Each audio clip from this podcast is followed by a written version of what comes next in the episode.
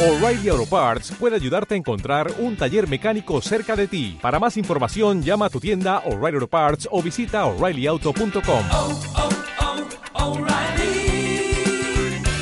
oh, Parts. del asesoramiento financiero verdaderamente objetivo. Profim. Llega la libertad para su dinero. Consultorio Fondos de Inversión con Arca Profim Banca Privada con Mar Barrero. Hola Mar, ¿qué tal? Muy buenas tardes. Muy buenas tardes. Bueno, estamos contentos. Volvemos a tener fuertes subidas hoy en las bolsas europeas tras los buenos datos de PMIs en China y también ante ese acuerdo inmediato entre Estados Unidos y China. Hoy el volumen además acompañado en la bolsa y en el caso de Europa, aunque la macro mm, no son tan bollantes los datos, por no decir que son malos, hay algunos analistas que siguen confiando en que la actividad económica se va a ir recuperando a medida que avance el año. Así lo están, así lo están recogiendo también las rentabilidades de, de la deuda. Pero hay quien también no termina de creerse o fiarse, mejor dicho, de estas subidas. Creen que es probable que volvamos a ver recogidas de beneficios o caídas en los próximos meses, pero no en el corto plazo.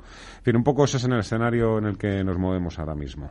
Sí, así es. Ese es el resumen un poco de la situación de los mercados y de, la macro, ¿no? Que es la que al final pues está detrás de lo, que los mercados suban o no suban, tanto de renta fija o de renta variable. Eh, sí es verdad que bueno pues eh, los datos eh, de PMI en la zona euro y en Europa pues eran más han sido peores de los que hemos visto en China, en Japón o en Estados Unidos donde bueno pues el crecimiento parece que se recupera, sobre todo China que era el que más dudas sobre el que más dudas teníamos y también sobre Japón y los datos han sido bastante más positivos de lo previsto. En Europa, en la zona euro, eh, ha habido muchas incertidumbres que han incidido ¿no? en que bueno pues esos datos sean algo peores. Tanto el tema de la guerra comercial que al final sí que bueno pues afecta afecta y sobre todo dentro de Europa Alemania que es un país exportador y es el que más ha visto afectado y es el motor de la zona euro. Si falla el motor pues los demás vamos un poco al ralentí. Ah, y eso hay que decir que, que, en España los datos han sido bastante me mejores que, que, en el resto de, países de, de, la Unión Europea. Eh, pero bueno, esa, esas incertidumbres generadas por la guerra comercial entre China y y Europa, porque también ello eh, amenazó con aranceles, aranceles incluso sobre la aceituna española, pues nos han afectado o están afectando a Europa. Luego está el tema del Brexit, que al final es un tema que también nos incide muy, muy, muy directamente y eso también está paralizando muchas de las decisiones de, de inversión y de, de negocios dentro de la Unión Europea con Reino Unido y eso pues también nos está afectando y es lo que reflejan esos peores datos que en el resto de, países. Eh, luego, pues todo el tema político que vive la Unión Europea con elecciones el año pasado en Italia, este año las tenemos en España, en otros eh, países con esos focos más nacionalistas que, bueno, pues o políticas también más de gasto cuando tendrían que ser más restrictivas y eso también pues está ha sido uno de esos elementos que hace que, los datos macros en la zona euro sean peores.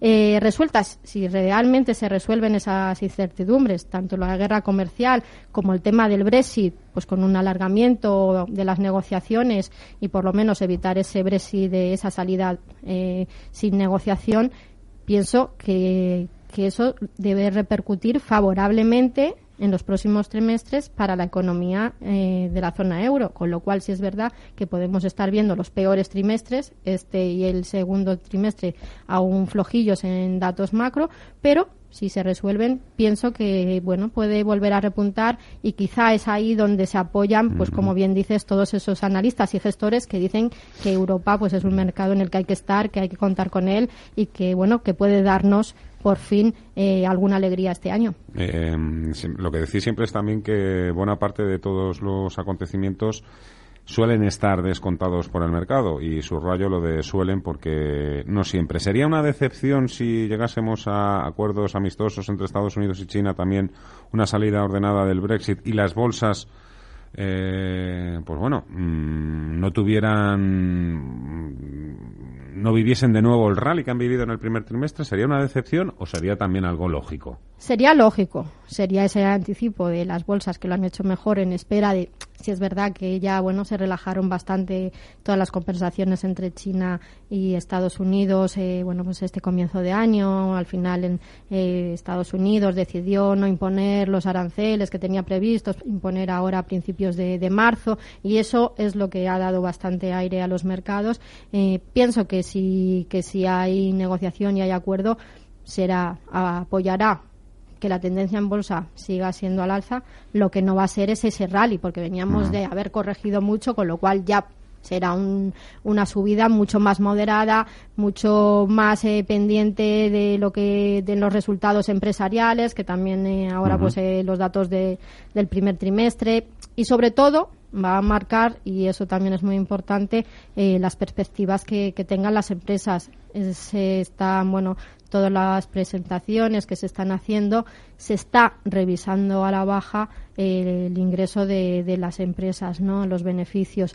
Y eso sí que va a incidir, porque muchas eh, compañías, eh, después del rally que, que han tenido, están en unas valoraciones que vuelven a estar ajustadas a ese beneficio esperado. Si el, el beneficio esperado se reduce, pues puede ser que provoque pues correcciones que, y como bien dices, que a pesar de que se solucionen esas grandes incertidumbres, pues luego cuando vayamos a los fundamentales de la empresa, estas ya no apoyen tampoco subidas tan fuertes, aunque sí pe- esperamos eso, que se dé una tendencia alcista, pero mucho más moderada de la vivida durante este primer trimestre. Venga, que me imagino que los oyentes quieren hacerte ya alguna pregunta. Andrés, hola, buenas tardes. Eh, buenas tardes, eh, muchas gracias por atenderme. Adelante, caballero. Mira, mi pregunta es la siguiente. Eh, tengo yo dos fondos en CaixaBank, uno de ellos es el Selección Tendencias y otro el Oportunidad.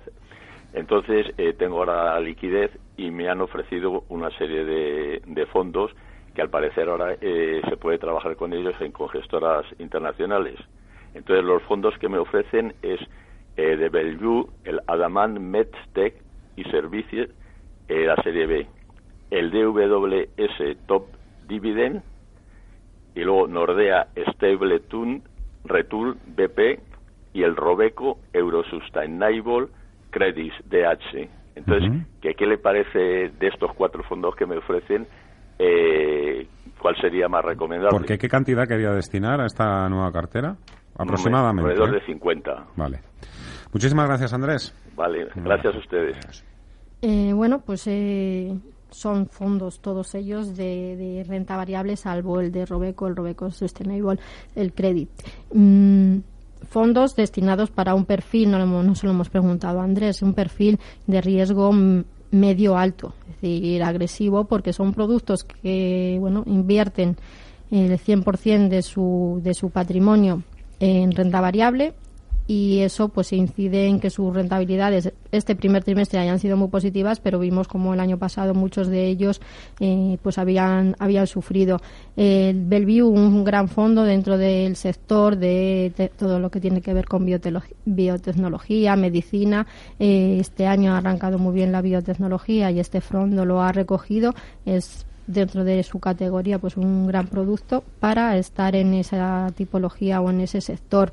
El DVS Top Dividend es un fondo que nos gusta, que nos gusta para bueno pues estar en estos momentos, empresas de alta rentabilidad por dividendo, con buenos fundamentales, que en caso de que la economía siga moderándose, eh, bueno pues este fondo nos puede puede comportarse algo mejor que otros productos más, más grow.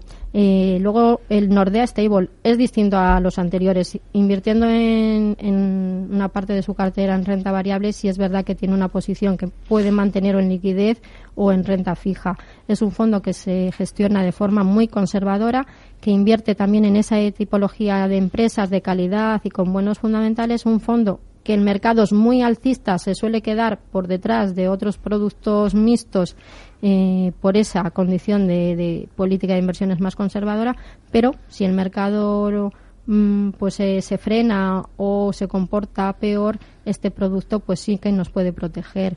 Como decía, bueno, pues el que es totalmente de renta fija, el Robeco, el Sustainable Credit, es un buen fondo de renta fija corporativa que podría comple- completar la cartera, que como decimos ya tiene el CaixaBank Selección Tendencias, el CaixaBank Oportunidad, dos productos de renta variable, que esos dos productos se podrían completar con el DUS y el Nordea. Quizá el Bellevue pues es eh, meterle más más más eh, agresividad a la cartera y muchas de las compañías o bueno del sector que se recoge en el Bellevue estarían presentes en el selección tendencias. Ujú.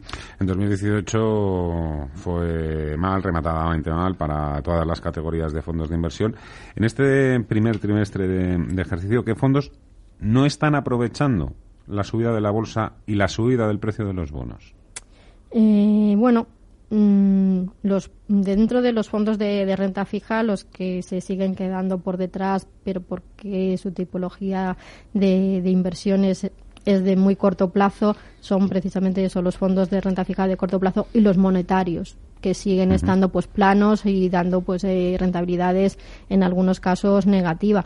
En el resto del espe- espectro de, de lo que es la renta fija, eh, todas las categorías están en estos momentos en positivo y con rentabilidades que para fondos de renta fija están muy bien, que pueden ir desde el cero y medio desde de, de fondos de renta fija corporativa de corto plazo a más del 10% en fondos de renta fija emergente o fondos de renta fija high yield que han subido mucho. Y dentro de, los fondos de, renta variable se quedan un poquito por detrás algunos de los fondos de renta variable española. Es verdad que, bueno, pues eh, dentro de las bolsas de la zona euro, tanto la española como la alemana se han quedado por detrás y eso se ve en, eso, en esos fondos también. Aunque han recuperado bastante, pues otros eh, fondos de, renta variable, sobre todo los de renta variable zona euro, pues sí es verdad que se van quedando por detrás y bueno, en el resto los que mejor lo están haciendo desde luego son esos sectoriales que, que, que apuestan por las nuevas tecnologías, eh, fondos que invierten en fintech o en inteligencia artificial llevan en estos momentos rentabilidades superiores al 15 e incluso cercanas al 20%. Hay uno de Allianz, ¿no? De- El de Allianz de inteligencia artificial y Robeco tiene uno que es eh, de fintech. Ahí ha salido, la verdad es que la oferta cada vez es más grande para poder diversificar y todos ellos, como digo, con este año, en este arranque de año, pues con rentabilidades muy positivas. Eh, como decimos siempre, eh, no fijarse solo en la rentabilidad a la hora de elegir el producto, porque también vimos como estos mismos fondos eh, en el último trimestre del año pues corregían en porcentajes pues igual de, de fuertes que lo que han subido ahora. Eh, siguiente llamada, Fernando, hola. Hola, buenas tardes. Adelante. Sí, abusando de su ama- amabilidad, voy a plantearle tres cuestiones. A Abuse, ver si abuse. me pueden ayudar, porque lo que va a decir la analista va a ir a misa en mi inversión. Bien, en primer lugar, si me dijera tres, cuatro fondos eh, high yield, de renta fija, alto rendimiento, eh, por si mi gestora no tiene alguno de ellos. En segundo lugar, ¿qué opina de Renta 4 Pegasus, Renta 4 Nexus? Y si sobre todo del primero me puede dar alguna alternativa con mayor rentabilidad, muy similar, de un perfil similar. Tercera cuestión, una cartera muy conservadora, ámbito temporal 5 a 15 años, eh, la inversión, eh, ¿qué tanto por ciento dedicaría a renta fija, eh, retorno, retorno absoluto, renta variable, etcétera? Muy amable, gracias. Interesantes. Gracias, Fernando. adiós. Bien, pues eh, esperemos que, que, que la que digamos pues eh, hombre le ayude le ayude. No podemos hacerle una recomendación personalizada y en ningún caso esperamos que se lo tome así porque al final eh, tampoco podemos hacerlo porque la CNMV y Banco de España nos exige que hagamos primero el test el test MIFID para ver cuál es el perfil real de del cliente, del oyente y bueno, pues en función de eso y de sus expectativas, pues hacerle una propuesta de cartera eh, firme, ¿no? Pero bueno, intentamos un poco guiarles en su toma de decisiones y como digo, siempre pues eh, mejor contar con un asesor eh, financiero y que esté sobre todo haciendo el seguimiento, porque nosotros podemos dar aquí ideas, pero luego hay que seguir las carteras, hay que seguir las inversiones, porque si no, pues nos puede pasar como, bueno, pues el trimestre de, de 2018, el último trimestre, que, nos pille el, tren. Eh, bien, empiezo por, por una de las cuestiones más fáciles, quizá la de Renta 4 Pegasus y el Renta 4 Nessus. Eh, dos grandes fondos gestionados eh, de forma muy activa y muy flexible, que sí es verdad que sufrieron en la recta final de 2018 por bueno pues algunas de sus posiciones en renta fija y en renta variable. Renta 4 Pegasus es un fondo muy tranquilo, en busca de mayor rentabilidad, el gestor, eh, bueno, Miguel, Miguel Jiménez, pues eh, eh, asumió ¿no? algo más de riesgo y tomó algunas posiciones en algunas empresas pues, que él considera que, que tienen valor y potencial. Y una de ellas era precisamente Día que se ha visto envuelta pues en muchos líos eh, empresariales y de sus consejos y que todavía sigue ahí.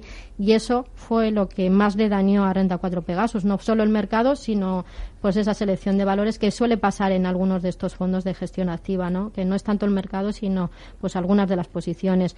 Pensamos que tanto Pegasus como Nessus, que es eh, el fondo un poquito más agresivo dentro de esta eh, de, estos dos segmentos ¿no? que, gestiona Miguel Jiménez, pues el, el, Nessus, que puede invertir algo más de renta variable, ha recuperado mucho mejor y lo está haciendo muy bien. Pegasus también ha recuperado, en el año ya llevan cuatro. Es decir, que todavía eh, no se ha recuperado de la caída total registrada en el año pasado, pero, pero está en su línea. Es un 4 para Pegasus, eh, la verdad es que ya es una rentabilidad muy, muy positiva. Y hay pocos productos que con volatilidades como las que tiene este fondo, que están en torno al 3, pues que al final generen esa rentabilidad y, además de manera constante, ¿no? Que, bueno, salvo hechos puntuales, pues tampoco lo suele hacer mal.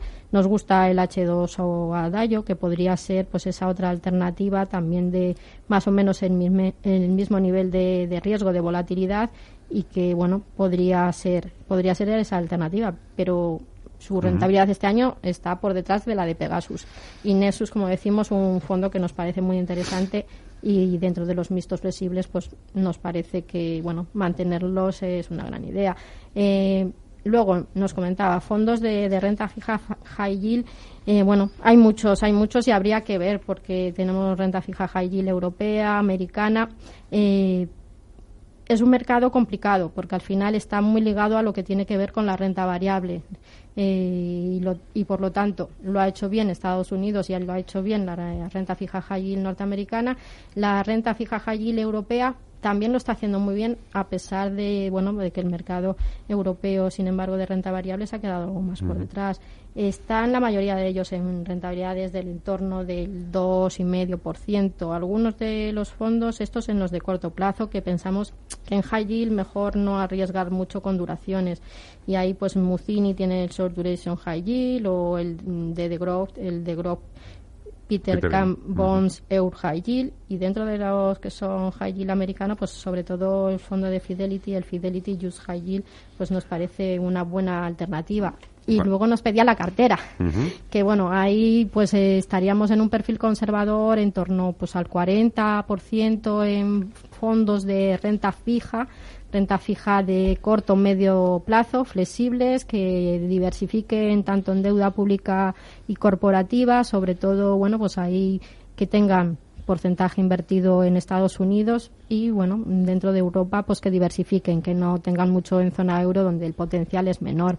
Eh, tendríamos luego una base pues de 10% 15% en retornos absolutos eh, algo en mixtos de, renta variable también unos 15 y 20% y el resto podríamos destinarlo a algún fondo de renta variable global de estos que apuestan por empresas más defensivas, como puede ser el que comentábamos antes del Deutsche Bank, el de US TOS Dividend, o bueno, pues hay un fondo de, de que la verdad eh, que invierte en empresas con alta calidad que, y con buenos fundamentales que sigue una política de inversiones también muy conservadora que es el PICTED Global Defensive y que la verdad a pesar del nombre eh, bueno pues da unas rentabilidades muy muy atractivas ahora que hablas de fondos de retorno absoluto cuando los gestores dicen que buscan el alfa ¿Qué significa?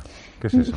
Bien, cuando buscan el alfa quiere decir que lo que no quieren es estar ligados al mercado, que no son totalmente direccionales al mercado y que lo que buscan es dar ellos la rentabilidad por su trabajo, por su selección de valores. Son gestores muy de stock picking o stock, eh, stock bomb también, ¿no? Que no que no solamente se centran en, en, en, los valores que están representados en, en, los índices, sino que se dedican a esa gestión más activa y más flexible. He dicho stock picking y bomb picking. que si no nos liamos con el inglés. Otra duda, esto de que hay una relación entre el high yield y la bolsa, ¿en qué sentido? Sí, porque al final eh, el riesgo se asimila. Eh, al final una emisión de, de high yield mm. eh, tú lo que le estás pidiendo a esa empresa que tiene esa calificación crediticia peor que eso es lo que significa el high yield. Al final dicen fondos de, de, high yield o de alta rentabilidad. No, eso lo que significa es que son empresas de peor calidad crediticia. Antes se le llamaba bono basura. Eh, están ahí dentro de los bonos basura también eh, y que además eso pues porque su estructura financiera es peor se les exige que paguen unos cupones más elevados. Son empresas que, bueno, pues pueden verse involucradas en, algunos momentos pues en problemas. Y, y eso hace que al final la volatilidad de estas emisiones sea superior y, muy, y se asemeje mucho a la volatilidad que puede tener cualquier valor cotizado en bolsa. Por eso, al final, eh, también es verdad que comparablemente en riesgo se asemeja bastante más a la renta variable que a, un a una renta fija de calidad crediticia alta o de emisores de solvencia elevada. Y, y además suele comportarse sus, están muy relacionados. Eh, los high yield, cuando cae la bolsa, cae el high yield seguro y cuando sube la bolsa, el high yield también vemos cómo sube. Es decir, hay una gran correlación entre el comportamiento de, de, esa tipología de emisiones con lo que hace la bolsa. Eh, tengo que hacer una pausita, pero venga, vamos antes con un WhatsApp que nos ha escrito, por ejemplo, eh, Fidel. Dice, es buen momento para contratar el fondo Morgan Stanley Global Opportunities con divisa cubierta. Y luego añade, tengo el fondo Acatis Gane Value. ¿Ven bien que haga una nueva aportación? Mm, me parece perfecto seguir haciendo aportaciones a la Catis Value si no pesa mucho en la cartera. Tampoco tiene que llevarse todo el porcentaje ¿no? de, nuestra cartera por aquello de, mejorar la diversificación. Siendo un gran fondo pues bueno en torno a un 15% en cartera ya me parece pues adecuado. Y, y sí el fondo Global Opportunity nos parece también una alternativa. Quizá tiene ese sesgo más grow que han subido más que llevan más tiempo eh, subiendo en los mercados todo lo que tiene que ver con los valores de crecimiento. Pero bueno, mientras estemos en este entorno donde todavía hay crecimiento y donde sobre todo hay crecimiento en Estados Unidos y este fondo donde tiene más sesgo es hacia Estados Unidos, pues pensamos que va a seguir haciéndolo bien. Si es verdad que, que como decía antes, nos gustaría, bueno, pues eso, diversificar quizá con esa otra tipología de, valores, ¿no? De, empresas más value, más eh, consistentes, con mejor fundamental, con una estructura de capital eh, mucho más estable, que no estén tan endeudadas como son las de, crecimiento, que si al final el crecimiento económico global se modera y vemos eh, peores datos también de beneficios, lo van a hacer mejor esas compañías de, estilo más de valor que las, estilas, las empresas más grow, que son las que están en el Global Opportunity. José nos escribe, dice que su perfil es dinámico. Para la, la parte agresiva de mi cartera, dice, ¿me podrían aconsejar un fondo de renta variable que invierta en el sector inmobiliario europeo o no me lo aconsejan en estos momentos? Eh, bien, el eh, sector inmobiliario al final es uno de, los sectores que más se pueden beneficiar de la situación actual de tipos de interés.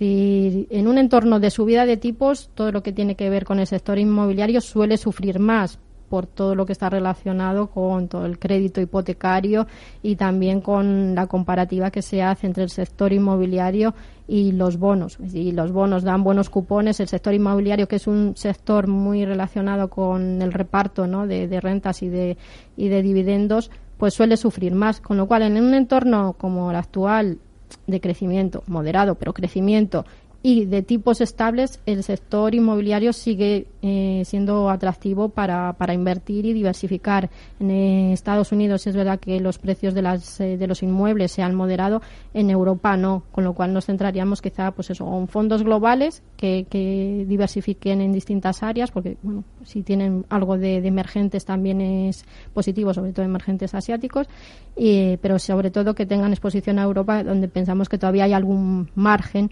para que los precios de los inmuebles pues sigan subiendo y los alquileres de, del sector servicios. Y ahí pues eh, tienen grandes eh, productos, tanto Thrift como The Growth, también tienen fondos que, que invierten en este segmento, en los REIT, ¿no? que son los que cotizan, y, y Socimis aquí en España. Fidelity también tiene un fondo eh, muy, muy interesante de, de eh, globales esas tres casas pienso que pueden ayudar a diversificar en el sector. Santiago Rouco, que nuestro realizador también tiene buenos e interesantes consejos como estos. ¿Quieres invertir en tus fondos de siempre y pagar muchas menos comisiones? Hazte socio de Zona Value Club, el club de inversores que devuelve comisiones. La cosa es simple, te haces socio y empiezas a ahorrar sin cambiar de cartera de fondos. Así de fácil, así de rentable y ahora sin cuota de socios el primer año.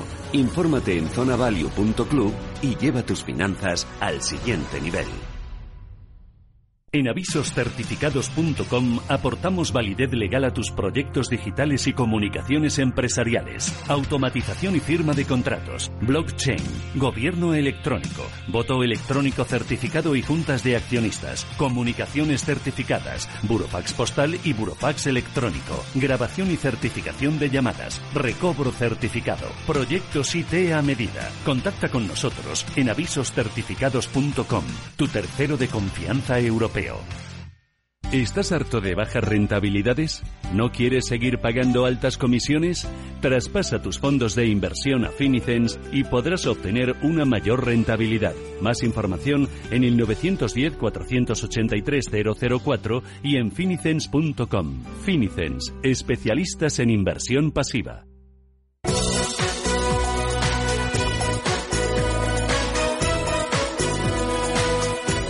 Seguimos en el consultorio, fondos de inversión con Arca Profim Banca Privada. Venga, un WhatsApp, audio. Mir, tira. Buenas tardes, eh, soy Javier. Eh, quisiera saber si es un buen momento para entrar en fondos de inversión en empresas tecnológicas principalmente americanas. Muchas gracias y enhorabuena por el programa. Gracias, caballero. Bien, es, eh, la pregunta, la verdad es que no la tenemos que hacer todos, porque después de todo lo que han subido, da un poquito de, vértigo. Como decía, los productos, eh, los fondos de inversión que más han subido en este comienzo de año, precisamente son los que están ligados a la tecnología. El año pasado además eran también los que más estaban subiendo. Si es verdad que en el último trimestre sufrieron, pero gracias al colchón que tenían, eh, bueno, pues se situaron entre los fondos que menos perdieron. Y muchos de, estos fondos del sector tecnología en el- lo que es en el dato interanual ya están en positivo, mientras que en otros sectores, sobre todo renta variable zona euro, si miramos el dato a 12 años o a seis meses todavía están en negativo y con pérdidas importantes.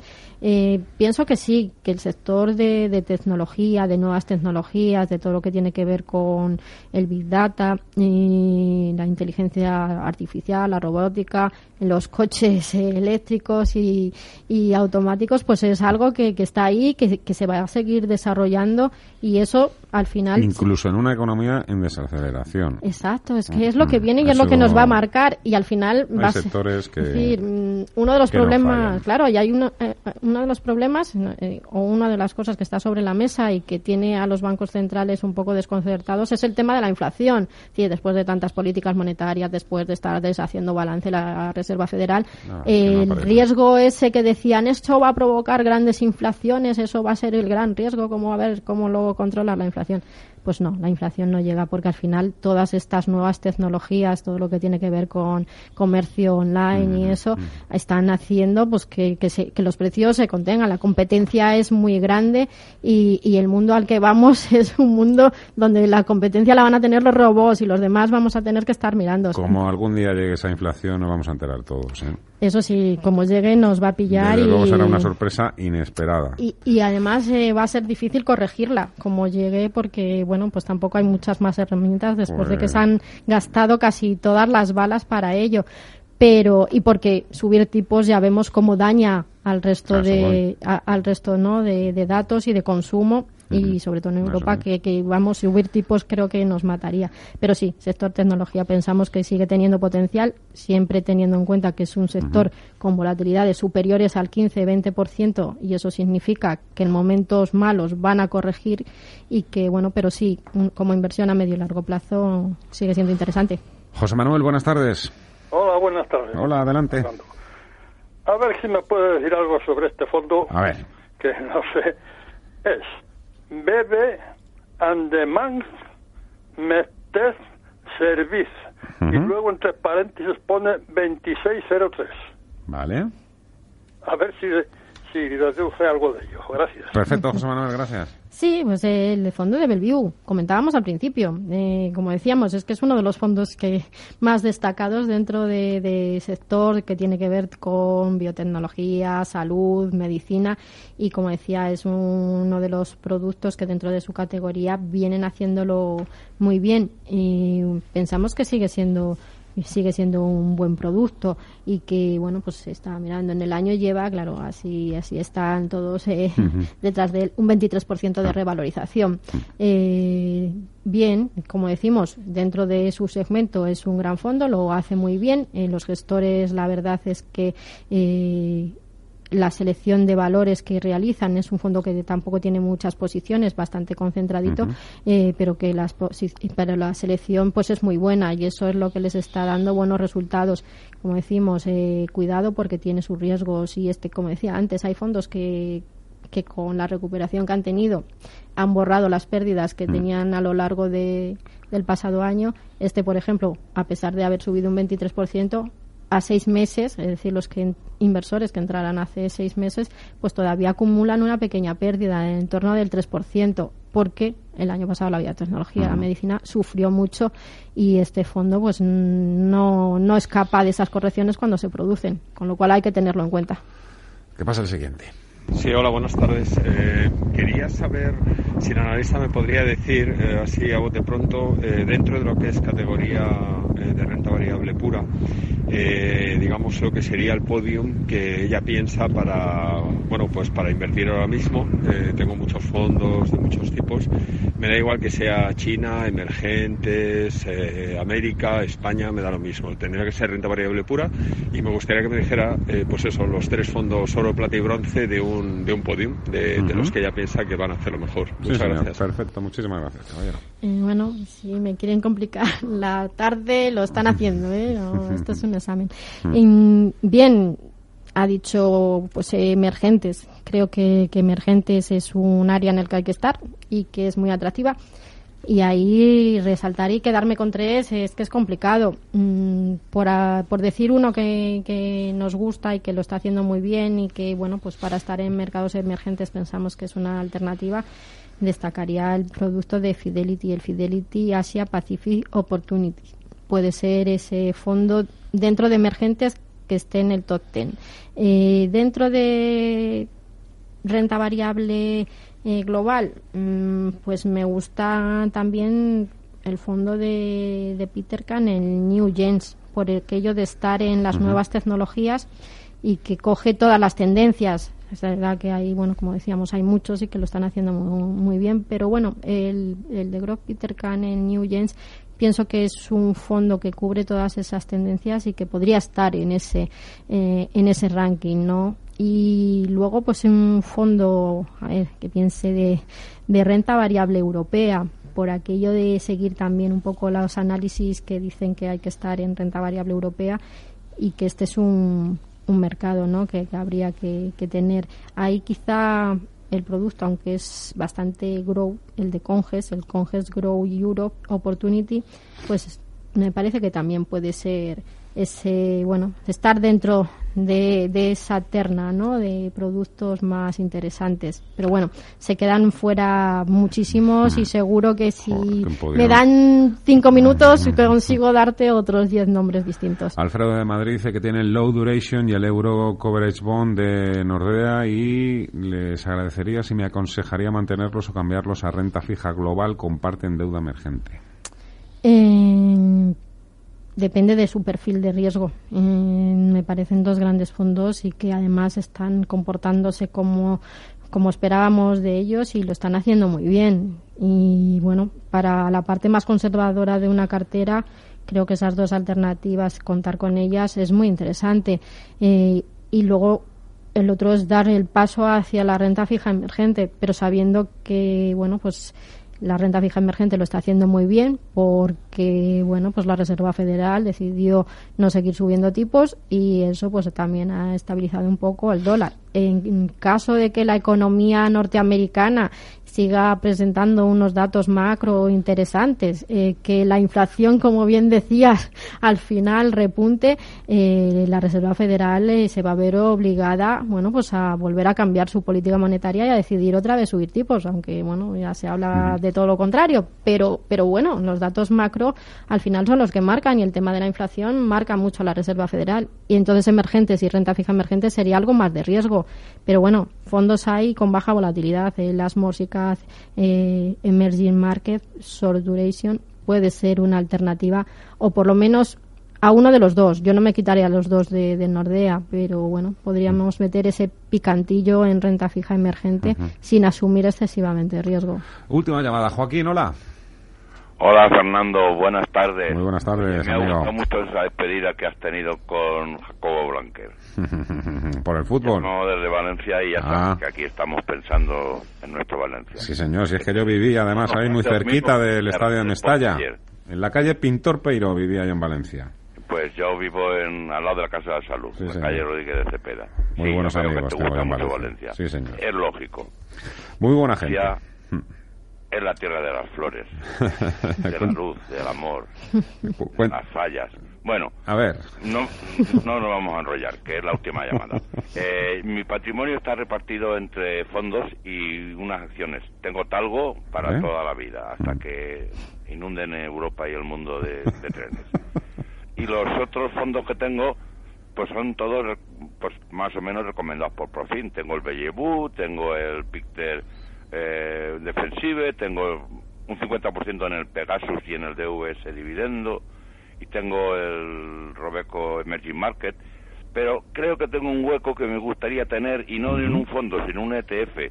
Estoy siguiendo el, el fondo DVS Gold and Precious Metals ese de, de DVS, pero me gustaría un poquito que me queda para completar la cartera, eh, coger un ETF de oro directo, no de compañías mineras, sino del oro, de la evaluación del oro. Entonces, esa es mi pregunta. Le escucho por la radio y enhorabuena por el programa. Oye, Joaquín, me recomienda eh, fondo, ya tengo localizado porque a veces ustedes también. Oye, Joaquín o Chimo. Chimo, Chimo. Chimo, ¿verdad? Claro, me han dicho Joaquín, lo digo de Valencia, digo con... Padre... Chimo, muchas gracias. Un abrazo. Chimo. Cuídate mucho. Vale, adiós, buenas tardes. Eh, bien, pues eh, sí hay ETF. Bueno, partimos de la base de que no hay ETFs eh, que inviertan directamente en materias primas. Y me miras así como diciendo, mm, sí existen no son ETFs, son ETNs o ETCs, que son notas que se, se lanzan, son estructurados que se lanzan y cuya base es eh, pues el oro o el platino o cualquier otra materia prima. No es el ETF porque, bueno, pues no hay ETFs que inviertan directamente en materias primas, son notas el funcionamiento es el mismo y al final suelen recoger también y en igual proporción que cualquier ETF lo que es la variación de los precios de, del oro. Eh, Julius Baer eh, tiene uno que es que se llama además así Julius Baer Physical Gold eh, que invierte en oro y que tiene además el oro depositado en bancos eh, en Suiza y en Reino Unido y a los partícipes que quieran ir a ver los depósitos de oro creo que también les invitan eh, y luego Lisor tiene tiene también ETFs de, que invierten en materias primas y que están ligados al oro. Casi todas las casas grandes que tienen ETFs tienen algún producto ligado al oro. Entonces, pues bueno, yo el que más recuerdo es el de Julius Bar por eso, por aquello de que tiene el oro físico eh, depositado en un banco. Mar Barrero, de Profim, gracias por los consejos. Muchas gracias a vosotros. Hasta el próximo. Está claro, las recomendaciones de Profim funcionan y nuestros clientes lo saben, porque somos objetivos y transparentes en nuestra labor de asesoramiento financiero. Profim, libertad para su dinero. Llame al 91 521 1125.